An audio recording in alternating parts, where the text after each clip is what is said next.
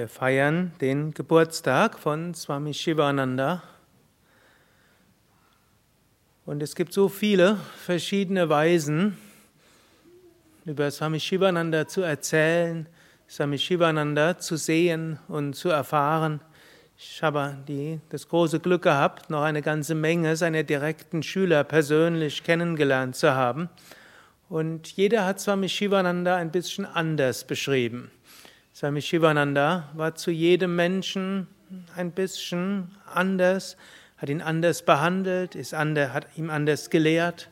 Manchen hat er konkrete Anweisungen gegeben, manche hat er zügig wieder zurückgeschickt und in die Welt zum ja, Dienen in der Welt. Manche hat er in die Höhle geschickt und gesagt, sie sollen erst mal ein paar Jahre in der Höhle meditieren, dann sieht man weiter. Manche hat er Karma-Yoga gegeben, 14 Stunden am Tag, um dieses Karma zu öffnen. Anderen hat er gesagt, sie sollen aufhören, sich in weltliche Dinge zu verstricken, sollen nur an Brahman denken. Dem einen hat er gesagt, soll hauptsächlich Pujas üben, dem nächsten hat er geraten, Sanskrit zu studieren, dem nächsten hat er gesagt, soll aufhören, Sanskrit zu studieren, was will er mit intellektuellen Sachen.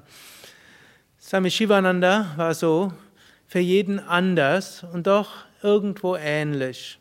Swami Shivananda hat jeden letztlich genommen, wie er war, gesehen, was in ihm drin steckt und hat das zur Entfaltung gebracht.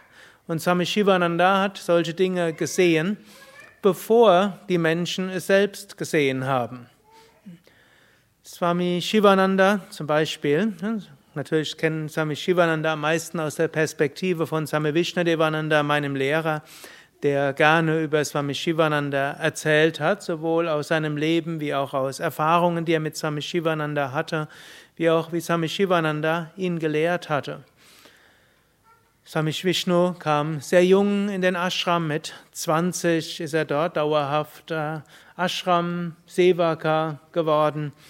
Kurz danach hm, hat Swami Vishnu so einen Brief bekommen von seinen Eltern. Und die Eltern haben ihm gebeten, komm doch wieder zurück zu uns. Du musst, kann, musst doch auch sich um uns kümmern. Es gibt so viel auch zu tun. Du kannst doch auch bei uns zu Hause praktizieren. Und Swami Vishnu wusste nicht, was er dann machen sollte. Und er, während er so den Brief überlegte, und am nächsten Tag kam Swami Shivananda und Swami Vishnu mit ein paar Tränen in den Augen hat Swami Shivananda diesen Brief gezeigt. Und Swami Shivananda schaute ihn nur streng an und sagte, Nasti Mata, Nasti Pitta.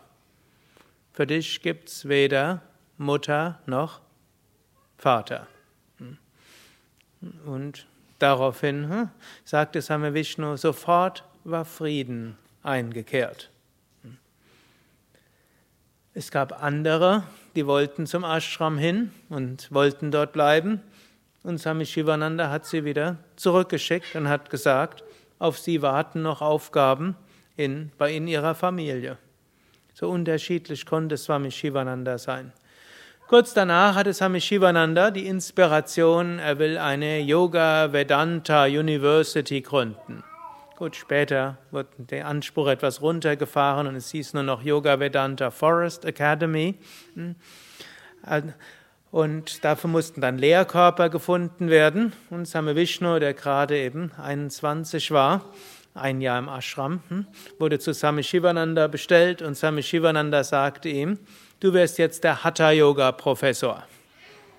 Und Same Vishnu schaut ihn ungläubig an und sagte, aber Meister, ich bin doch gerade hier jetzt in den Ashram gekommen, um zu lernen. Wie kann ich dort jetzt der äh, Hatha Yoga Professor werden? Swami Shivananda schaute ihn an und sagte, alles Wissen ist in dir drin. Er berührte Swami Vishnu auf seinem dritten Auge ein paar Momente. Swami Vishnu verlor das Normalbewusstsein, erinnerte sich plötzlich an seine früheren Leben und so hatte er plötzlich alles Hatha-Yoga-Wissen da. Das ist doch eine einfachere Yoga-Lehrerausbildung. Einschließlich Yogatherapie-Ausbildung, psychologische Yogatherapie-Ausbildung und was noch? Yogalehrer Weiterbildung, zwei Jahres, drei Jahres Ausbildung, Visharada Studiengang, Acharya Studiengang. Hm? Natürlich, es war jetzt nicht so, dass Swami Vishnu nur das hatte. Er hatte ja schon vorher mehrere, also vier Jahre lang intensiv selbst praktiziert, hatte alle Schriften studiert und auch später hat er noch zweimal mit einem Hatha-Yoga-Lehrer jeweils ein halbes Jahr recht eng zusammengelebt, um zu praktizieren. Aber er sagt, in diesem Moment war der, kam das größte Wissen zu ihm hin. Oder anderen, von dem ich kenne, das war ein Swaminada Brahmananda. Der war ein Hofmusiker gewesen am Hof eines indischen Maharajas. Und zur englischen Kolonialherrschaft gab es ja große Regionen, die die Engländer direkt regiert haben. Aber sie hatten auch einige so man kann sagen, Satellitenstaaten, die Steuern abzuführen hatten und die Soldaten abzuführen hatten und die unter die Oberherrschaft der Briten waren. Aber die Briten haben sie irgendwo so halbwegs ruhig gestellt, indem sie ihnen viel Geld gegeben haben. Hm, manchen ist vielleicht noch bekannt, die Maharajas hatten unglaubliches Geld und unglaublichen dekadenten Lebensstil. So haben die Engländer die irgendwie ruhig gestellt. Und die haben sich dann auch große Orchester und Musiker, Kompanien und Bands oder wie auch immer man es ausdrücken will, geleistet. Und dann 1947 indische Unabhängigkeit. Dort gaben auch alle Maharajas den größten Teil ihres Vermögens, größtenteils freiwillig, an den indischen Staat.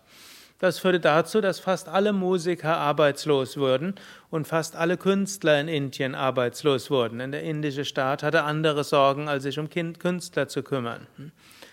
Und eine ganze Menge von denen haben dann auch Selbstmord begangen, denn sie wussten nicht, was sie sonst tun sollten. Sie sind aufgewachsen, meistens schon als Kind haben sie diese Musik gelernt und nichts anderes.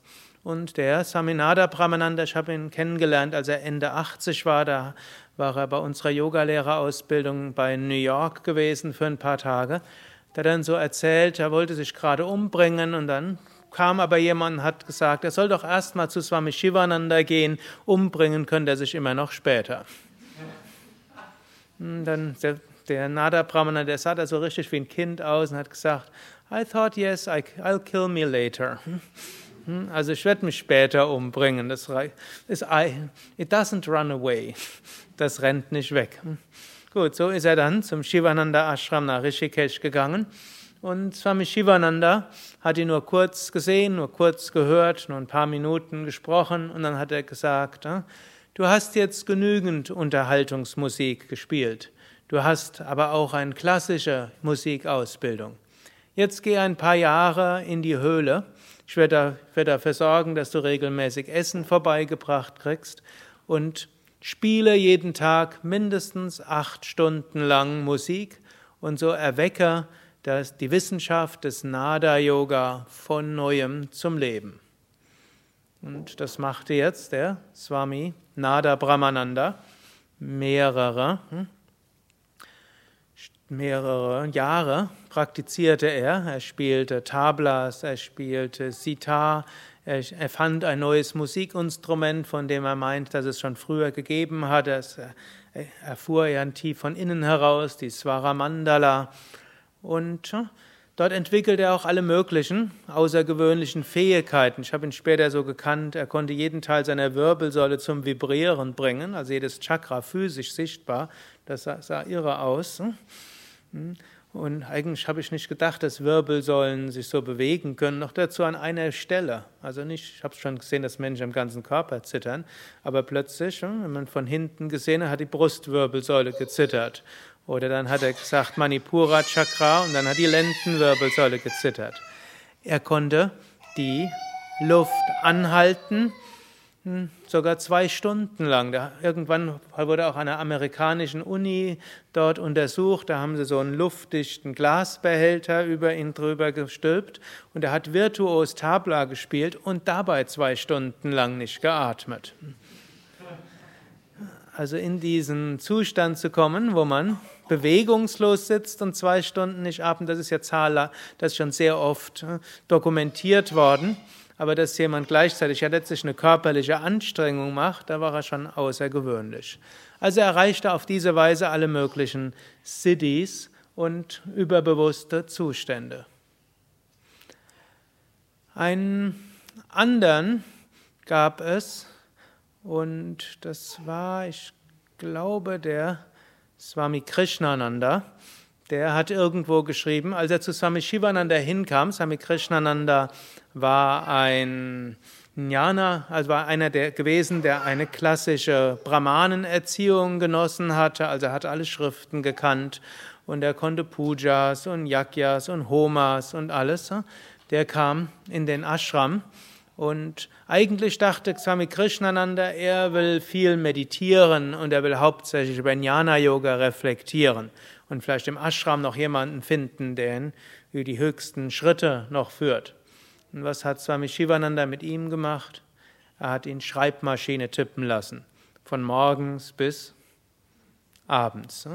Zuerst die Bücher von Swami Shivananda abtippen, Manuskripte abtippen, Korrespondenz tippen, dann schließlich auch selbst Bücher schreiben, hm, dann schließlich hat er ihn verantwortlich gemacht für mehr, mehr Teile des Ashrams, hat also in ihm dieses Talent, dort das zu Seva und zu Karma Yoga entfaltet.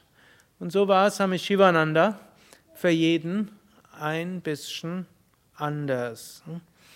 Und auch heute ist es so, Swami Shivananda ist weiter für jeden anders. Es gibt manche Menschen, für die Swami Shivananda vielleicht einfach ein Beispiel von einem Menschen. Einem Menschen, der von einem Normalbewusstsein zum Gottesbewusstsein sich transformiert hatte. Eine der bekannten Biografien von Swami Shivananda lautet From Man to God Man. Vom Menschen zum Gottverwirklichten Menschen. Da hatte ich ja die letzten Tage aus einem Buch gelesen, Autobiografie von Swami Shivananda, wo er so beschreibt, wie er als Kind schon mystische Erfahrungen hatte, indem er Pujas gemacht hat, also rituelle Verehrung mit vielen Mantras. Wir werden auch gleich eben eine Puja hier zelebrieren. Wie er später hm, sich nicht zu schade war, bei einem Menschen einer niederen Kaste etwas zu lernen, obgleich er auch Brahmane war. Wer so diese hm, über eine Gotteserfahrung die Grenzen von Kaste und Kultur, Religion und so weiter transzendiert hat. Wie er später Menschen helfen und dienen wollte auf verschiedene Weisen, wie er großen Enthusiasmus dort an den Tag legte.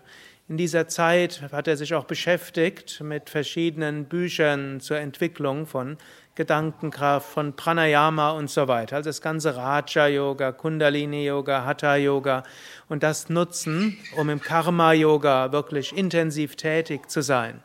Letztlich über intensive Tätigkeit sein Herz transformieren. Hm, manche denken, wenn sie mit Yoga anfangen wollen und intensiver Fortschritte machen wollen, dann müssten sie sich zurückziehen. Gibt es auch, so wie Swaminada Brahmananda, aber Swami Shivanandas eigener Weg war dort ein anderer. Intensives Dienen, intensives Engagement, vermutlich ist Intensität einer der Grundmotive seines Lebens von Kindheit an. Er sagte auch, was man macht, das soll man von ganzem Herzen machen und seine ganze Energie reinstecken. Viele Menschen halten so ein bisschen zurück und sagen, ja, ich mach's mal so ein bisschen. Es könnte ja sein, dass ich nachher noch mehr machen muss und deshalb lieber, ich halte ein bisschen Abstand. Swami Shivananda hat immer dieses Prinzip gehabt, alles zu geben und durch sich fließen zu lassen. Danach dieser, diese Erkenntnis, so viel Leiden ist auf dieser Welt. Dann der Wunsch, alles Leiden zu transzendieren dann intensive Praxis und nach dieser intensiven Praxis wieder intensives Dienen. Das kann man als Beispiel nehmen, wie jemand von einem Normalbewusstsein zum Gottesbewusstsein sich entwickelt hat. Wir können Swami Shivananda auch sehen als eine historische Person, die Unglaubliches geleistet hat.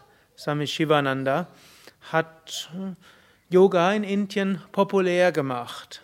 Vermutlich unter all den großen Meistern war Swami Shivananda der den nachhaltigsten langfristigen Einfluss hatte. Andere sind, haben vielleicht bekanntere Bücher geschrieben und sind in Philosophenkreisen etwas bekannt, in intellektuellen Kreisen, so wie Vivekananda oder Sri Aurobindo oder auch Ramana Maharshi. Aber Swami Shivananda war derjenige, der Praktiken entwickelt hatte eine Sadhana-Methode, wo man etwas tun konnte. Er hat die Menschen in alle Welt geschickt, sie sollen unterrichten. Er hat diesen Yoga Vedanta-Kurs entwickelt, wo Menschen in, gut, in seiner Zeit, in drei Monaten, später in zwei Monaten, äh, befähigt wurden, auch Dinge weiterzugeben. Daraus ist dann ja die Yogalehrerausbildung entstanden und all das, was wir zum Beispiel im Yoga Vidya Visharada Studiengang haben, das ist das, was zu der Zeit von Swami Shivananda in diesem Yoga Vedanta Kurs drin war. Er hat aber auch Menschen schneller in den Westen geschickt. Nicht nur, nicht nur in den Westen, auch nach Indien. Zum Beispiel den André van Liesbeth, der hatte einige Zeit im Ashram verbracht. Swami Shivananda hat ihm zum Abschluss kurz gesagt, wenn du nach Europa gehst, fang an Yoga zu unterrichten und schreib ein paar Bücher über Yoga und gib eine Yoga-Zeitschrift heraus, die bis zum Rest deines Lebens äh, mindestens alle zwei Monate erscheint. Und André van Liesbeth hat genau das gemacht. Swami Shivanand hat Boris Sacharow über Korrespondenz äh, geraten, Yoga zu praktizieren und Yoga weiterzugeben. Boris Sacharow hat in den 30er Jahren schon Yoga unterrichtet. Es hat sogar in den 20ern schon angefangen und dann in den 30ern wurde er von Swami Shivananda per Briefkontakt geführt. So hat Swami Shivananda viele Menschen auch aus, entweder ausgebildet oder kurz inspiriert, es weiterzugeben. Und so hat Swami Shivananda sicherlich den ganzheitlichen Yoga so bekannt gemacht. Ich glaube nicht, dass ohne Swami Shivananda dieser ganzheitliche Yoga, gesundheitsorientiert, heilungsorientiert, Hatha-Yoga orientiert, Entwicklung geistiger Fähigkeiten und von Engagement, Engagement in der Gesellschaft, helfen, karitativ, dann auch natürlich Bhakti, Gottesverehrung und Jnana-Yoga Erfahrung des Höchsten. Ich glaube, ohne Swami Shivananda wäre das kaum so möglich gewesen. Das war seine besondere Leistung, auf der praktisch alle Yogis und Yoga-Lehrende und Übende der heutigen Zeit irgendwo aufbauen. Auch ein anderer bekannter Yogalehrer hätte wahrscheinlich ohne Swami Shivananda aufgehört zu unterrichten. Das war BKS Iyengar, von dem viele von euch gehört haben. Der ist in Konflikt geraten mit seinem Guru Patabi, mit Krishnamacharya. Der hat ihm verboten zu unterrichten, weil er irgendwo, weil Krishnamacharya mit ihm nicht einverstanden war. Iyengar wusste jetzt nicht, was soll er machen. Er ging zu Swami Shivananda und machte vor Swami Shivananda eine Asana-Vorführung. Und Swami Shivananda sagte, du bist Yogi Raj. War irgendwo so ein Titel, den Swami Shivananda gerne an Menschen vergeben hatte, in denen er gesehen hat, dass die unterrichten können und hat gesagt, deine Aufgabe wird sein, Hatha Yoga bekannt zu machen. Und erst nach diesen kurzen Worten von Swami Shivananda, so hat es Iyengar in einer seiner Autobiografien beschrieben, in einem Interview, das er mal dem Yoga Journal gegeben hatte, nach diesen Worten, dort begann erst seine wirkliche Unterrichtstätigkeit in großem Stil. Und so finden wir das mit vielen anderen Meistern auch, die mit einer kurzen Begegnung von Swami Shivananda neue Dynamik bekommen haben. Für viele ist Swami Shivananda aber auch jemand, hm, dessen Lehren sie folgen und von dem sie, bei dem sie einen großen Respekt haben vor diesem großartigen Unterrichtssystem, das er entwickelt hat. Diese Reichhaltigkeit der Lehren, die sehr viel auch persönliche ja, Verantwortung dem einzelnen Aspiranten geben. Swami Shivananda hat nicht gesagt, so muss es jeder machen, sondern er hatte schon ein Grundkonzept, aber er hat viele Lehren gegeben und Menschen können das mehr oder weniger praktizieren, was ja, immer sie merken, was ihnen gut tut. Für viele ist Swami Shivananda aber auch eine wirkliche Inspiration. Gar nicht wenige hier im Ashram hatten schon Visionen von Swami Shivananda oder haben sie regelmäßig. Gar nicht wenige fühlen diese Lichterfahrung oder haben in einer oder mehrerer Visionen eine solche Kraft gespürt, dass sie das beflügelt, all das zu tun, was sie tun wollen und oder was sie tun zum Wohl für andere. Für manche geht es sehr schnell, dass sie Swami Shivanandas Bild nur sehen und spüren, dass da eine Kraft dahinter ist. Manchen ist Swami Shivananda im Traum erschienen, ohne dass sie jemals von ihm gehört haben. Manche hatten eine Vision von Swami Shivananda, ohne ihn jemals gesehen zu haben und kommen dann hierher oder woanders in den Ashram und bleiben plötzlich stehen und sagen, wer ist dieser Mann? Hm? Der war der, der mir vor ein paar Jahren so geholfen hat, als ich äh, nicht weiter wusste. So haben einige diese Erfahrung. Swami Shivananda im Unterrichten und im Leiten des Ashrams ist auch durch mehrere Phasen gegangen. Man kann im Wesentlichen drei Phasen unterscheiden. Der ersten Phase war er ausgesprochen strikt. Wer zu ihm in dem Ashram kommen wollte, der musste morgens spätestens um 4 Uhr aufstehen und um halb fünf meditieren. Und abends war der letzte Satsang, war ja um halb acht und ging dann noch bis halb neun oder zehn. Er musste an Ekadashis fasten und an allen besonderen Feiertagen fasten, einmal im Jahr eine Woche fasten. Öfters gab es im Ashram salzlose Wochen hm, und die Meditation dauerte mindestens eine, oft zwei Stunden. Und wem es nicht gepasst hat, der wurde nach Hause geschickt. So waren die Ende der 20er Jahre und insbesondere, da hat er nur eine Handvoll Schüler gehabt und so war es auch Anfang der 30er Jahre. Dann kam so die nächste Phase, die so Mitte der 40er Jahre begonnen hatte. Das war dann so insbesondere nachdem er eine Vision von Krishna gehabt hatte und noch weitere Inspiration dort hatte. Es wurde noch stärker, nachdem dieses Attentat auf ihn gewesen ist, dass er überlebt hatte, hat er dann gedacht, dass wenn Gott mich so gerettet hat, da wird er einen Grund gehabt haben, da will, dass dieser Körper noch was macht. Und das war dann so die Phase, wo er alle angenommen hatte, egal wie sie waren und was sie gemacht haben. Es wurden fast alle Regeln im Ashram aufgehoben, jeder war willkommen und jeder konnte dort sein. Und da war eine unglaubliche Inspiration und Kraft von Swami Shivananda ausgehend, aber nicht allen passte das auch. Same Vishnu ist in der Zeit zweimal vom Ashram weggelaufen, weil ihm das alles zu weltlich war und weil dort lauter Leute waren. Es gab eine Phase, da, wenn die Polizei irgendeinen Dieb gesucht hat, sind sie als erstes in den Shivananda Ashram, weil das war die Zuflucht von allen, die sich irgendwo daneben benommen hatten. Oder wenn irgendwo ein Mensch in psychischen Problemen hatte, der Ashram war dort wirklich eine Zuflucht. Über diese Zeit könnt ihr zum Beispiel auch lesen in den Büchern Shivananda Yoga und Integraler Yoga von Swami Venkateshananda. So ab Mitte der 50er Jahre merkte Swami Shivananda, auf die Dauer kann ein Ashram so auch nicht bestehen. Das ging vielleicht, solange er hm, von morgens bis abends selbst da war, aber als seine Gesundheit auch nicht mehr die beste wurde, war, dann hat er den Ashram auch hm, etwas umgewandelt dann gab es dann Regeln, dann gab, wurde es schwieriger, im Ashram Aufnahme zu finden. Dann mussten Menschen zu den Satsangs auch anwesend sein. Da wurden zum Teil Anwesenheitslisten geführt. Dann wurde auch, ab da durfte auch keiner mehr rauchen, im Ashram bleiben oder andere Dinge.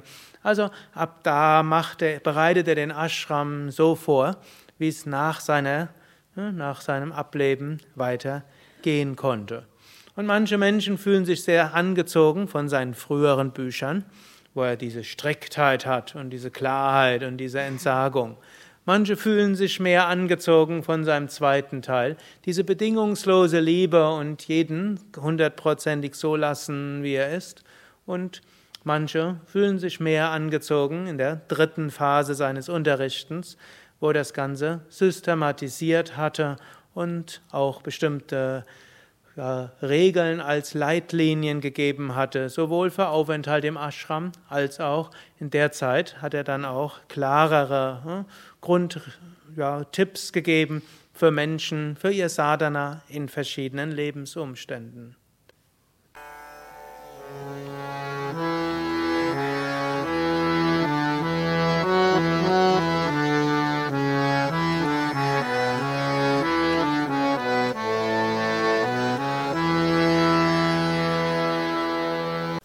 Dies war also die aktuelle Ausgabe des Yoga Vidya Satsang Podcasts, präsentiert von www.yoga-vidya.de